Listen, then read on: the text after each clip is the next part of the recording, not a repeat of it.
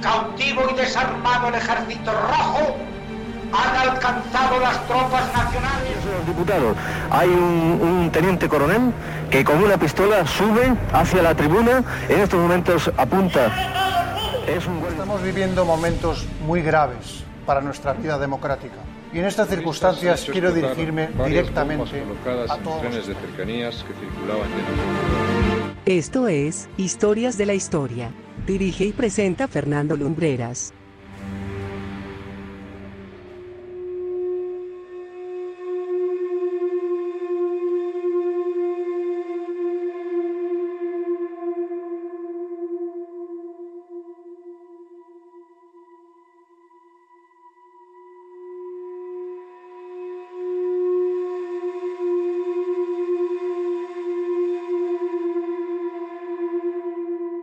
Muy buenas noches amigos y bienvenidos una semana más a Historias de la Historia. Una semana más y una temporada más, porque es un placer regresar luego de unas semanas en las que han estado acompañándonos en este mismo horario una serie de la que me enorgullezco de haber participado, Crónica Negra de Barcelona.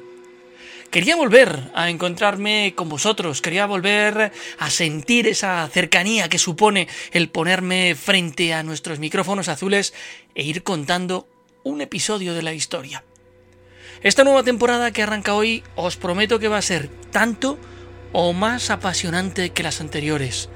Vamos a corregir algunas cositas que eran dignas de corregirse en programas anteriores y del mismo modo espero de todo corazón que sigáis ahí, que encontréis este espacio como uno de vuestros favoritos, que aprendáis cosas, pero sobre todo que lo paséis bien y generéis vuestra propia opinión.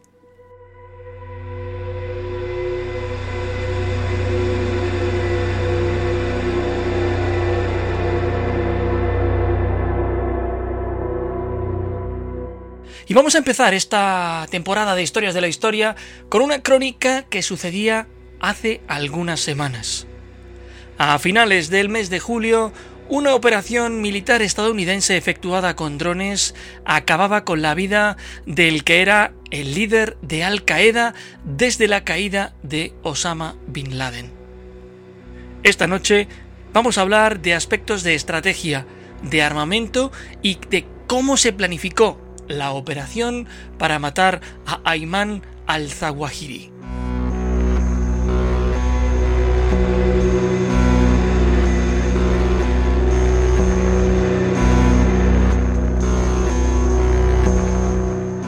En el año 2011, un pelotón de soldados norteamericanos entraba en mitad de la noche en una vivienda de Pakistán y acababa con la vida de Osama Bin Laden, el entonces terrorista más buscado del mundo y máximo responsable de los atentados del 11 de septiembre de 2001. A partir de ahí, la dirección de Al Qaeda recayó en su segundo, Ayman al-Zawahiri.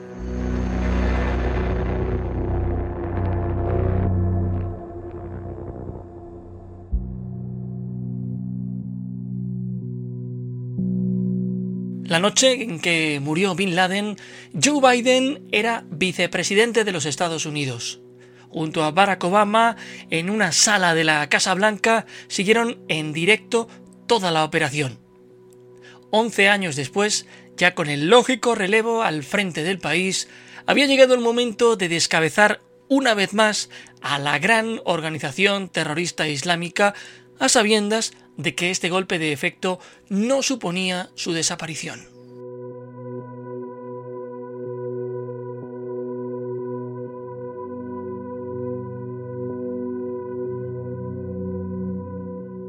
Ayman al-Zawahiri había nacido en el Cairo en 1951. Era médico de profesión, aunque en su juventud flirteó incluso con la poesía. Su familia formaba parte de una prestigiosa élite intelectual egipcia. Su abuelo fue imán en la Universidad Al-Azhar de El Cairo y un tío abuelo suyo fue el primer secretario de la Liga Árabe.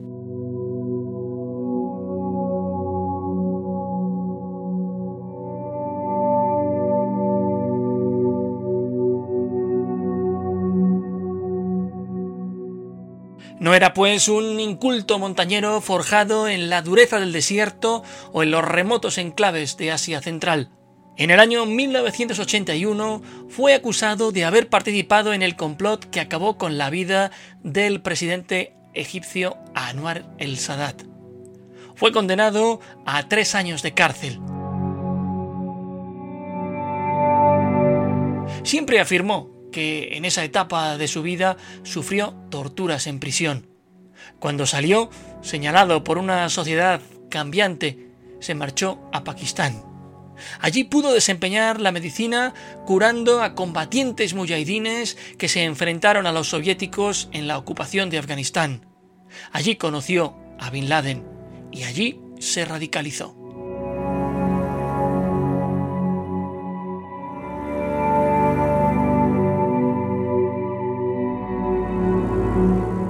Juntos llevaron a Al Qaeda a sus mayores cotas de violencia, desde Dar es Salaam, Nairobi, Adén o Nueva York.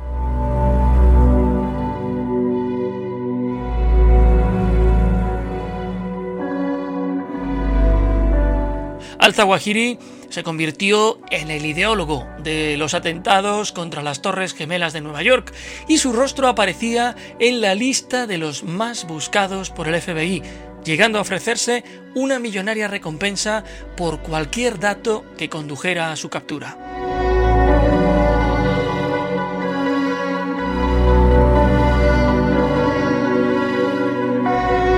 En el verano de 2021, los talibanes entraron en la capital afgana y volvieron a imponer su dictadura fundamentalista. Con su llegada se producen dos hechos de fundamentales consecuencias. El primero fue un éxodo absolutamente desbordante de Kabul con atentado incluido. El segundo de los aspectos eh, fundamentales fue la firma de los acuerdos de Doha. Suscritos en la capital catarí, estas conversaciones comprometieron a los Estados Unidos a que su ejército no llevaría a cabo ningún tipo de acción militar contra Afganistán ni su régimen. Esto significó, en cierta medida, una legitimación del régimen talibán, pero también un habilidoso truco para los Estados Unidos que se materializaría con la muerte del terrorista.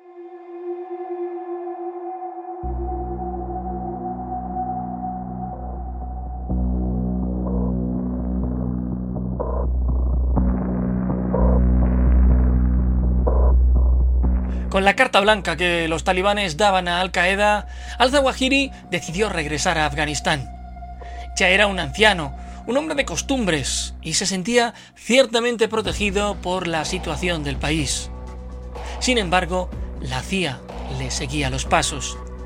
Le tenía localizado desde principios de año, cuando los complejos contactos de los agentes sobre el terreno confirmaron que el terrorista se había mudado a una casa en el barrio de Sharpur, una de las mejores zonas de Kabul, junto a su esposa, su hija y sus nietos.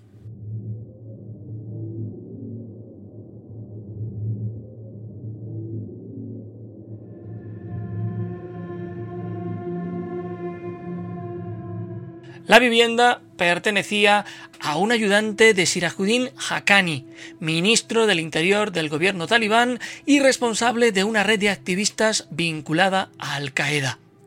Ayman al-Zawahiri se había trasladado allí a principios de año, pero los servicios secretos estadounidenses le seguían la pista desde el mes de abril. Allí fue cuando empezó a prepararse todo.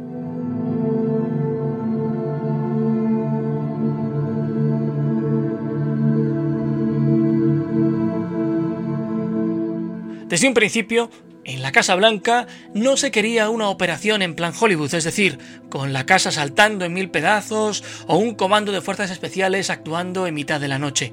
Sobre todo esta segunda opción estaba más que descartada por cuanto el barrio está lleno de funcionarios del gobierno talibán, presumiblemente armados, con capacidad para haber organizado un tiroteo fatal.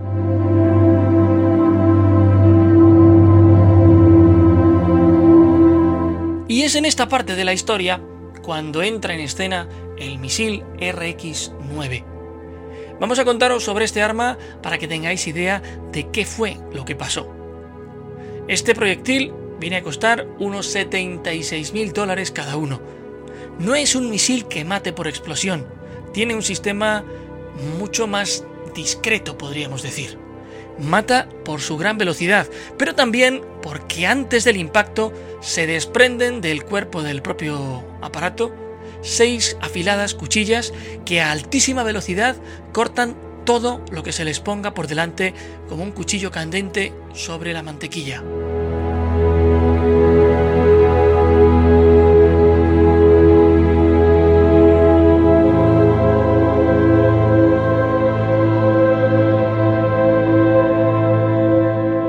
Su desarrollo fue tan secreto que ni siquiera existen fotografías de cómo es físicamente, y su apariencia ha podido ser reconstruida solo a partir de fragmentos recuperados. Se habló de este arma por primera vez en un artículo aparecido en The Wall Street Journal en el mes de mayo de 2019, cuando moría en Siria Abu Kair al-Masri.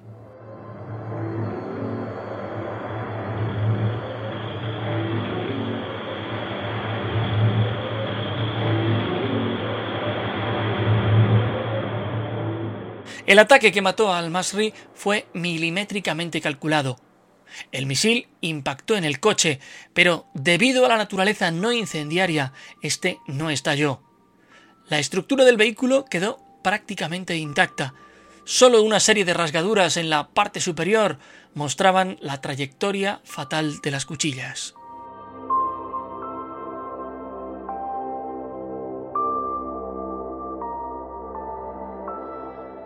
Este proyectil se utiliza sobre todo para eliminar carros blindados por su peso y por su movilidad, y es fácilmente transportable pudiendo acoplarse incluso a drones. Su eficacia, una vez desplegado, se acerca al 99%. Es conocido como el misil ninja.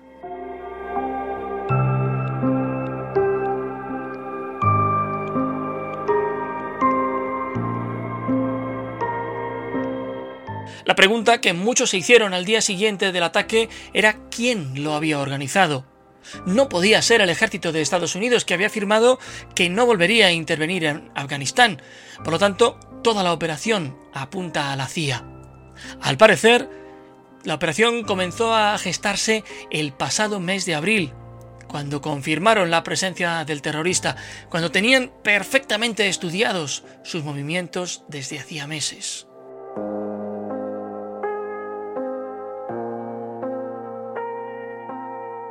Los responsables del ataque construyeron un modelo a escala de la casa en la que se refugiaba al-Zawahiri y vieron las posibles opciones con una premisa que siguieron al pie de la letra, minimizar las víctimas colaterales. Solo había un objetivo y ese era el que tenía que caer.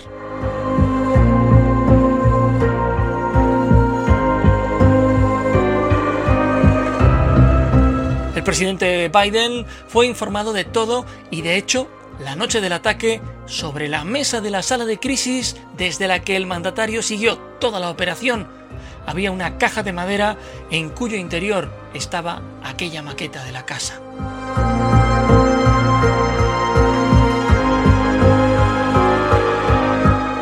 Los satélites ofrecían una visión clara del edificio en las pantallas. Había buena visibilidad y se había preparado todo a conciencia. En cuanto el presidente dio luz verde, todo se puso en marcha. El dron estaba preparado días antes y despegó desde un emplazamiento secreto.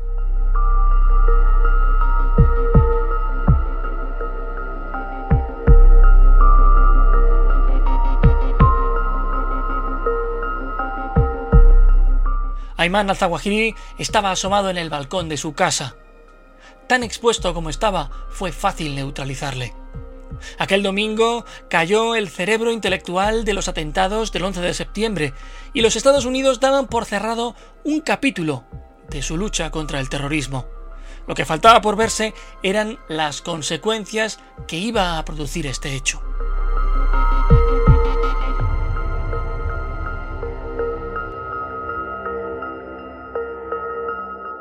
Por un lado, al día siguiente, El gobierno talibán afirmó que el país norteamericano había vulnerado los acuerdos de Qatar al atacar en su propio suelo. En contrapartida, Estados Unidos afirmaba que los que habían vulnerado esos acuerdos eran los afganos, que habían dado cobijo en su territorio a terroristas.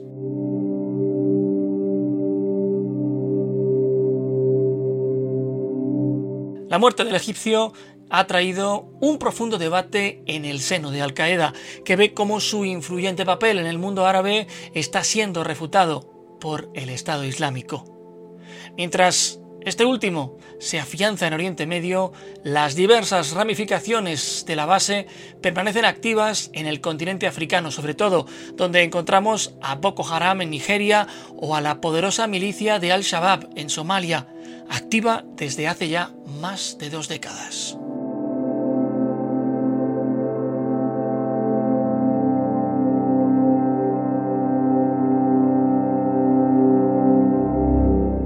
La pregunta que muchos se hacen a estas alturas es quién será el nuevo líder de Al Qaeda y a este respecto todos señalan a Saif al-Adi, un egipcio de 61 años, ex militar y supervisor de entrenamiento de mujahidines en los clandestinos campos de los milicianos terroristas.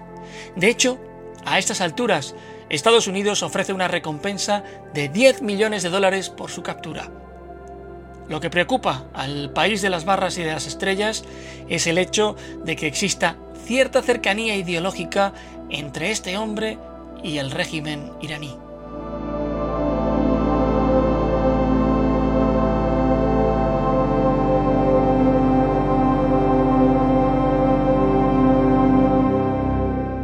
También es citado por expertos en Al Qaeda como eventual relevo de al-Zawahiri su yerno, el marroquí Abderrahman al-Maghrebi, de 52 años y responsable del aparato de propaganda de la organización. Ha tejido una estrecha red de contactos en Afganistán y en Pakistán. Al igual que el argelino Yesid Mebarek, más conocido como Abu Ubayaf Yusuf al-Anabi, de 53 años.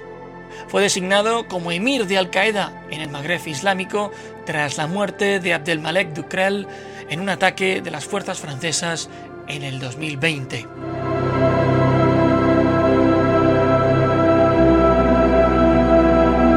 Mientras tanto, sigue construyéndose la compleja tela de araña que resulta ser la política internacional con el terrorismo global enturbiándolo todo.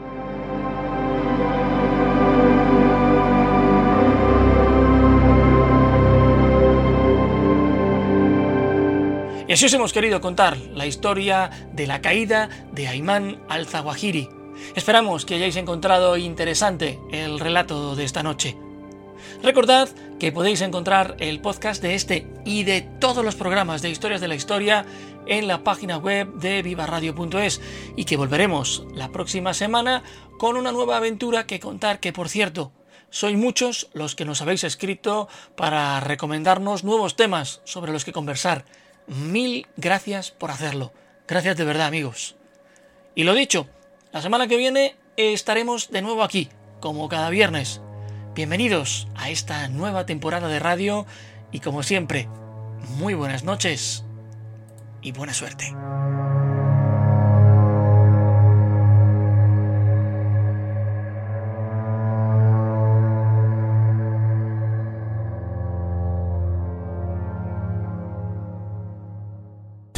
Viva Radio, tu radio de viva voz.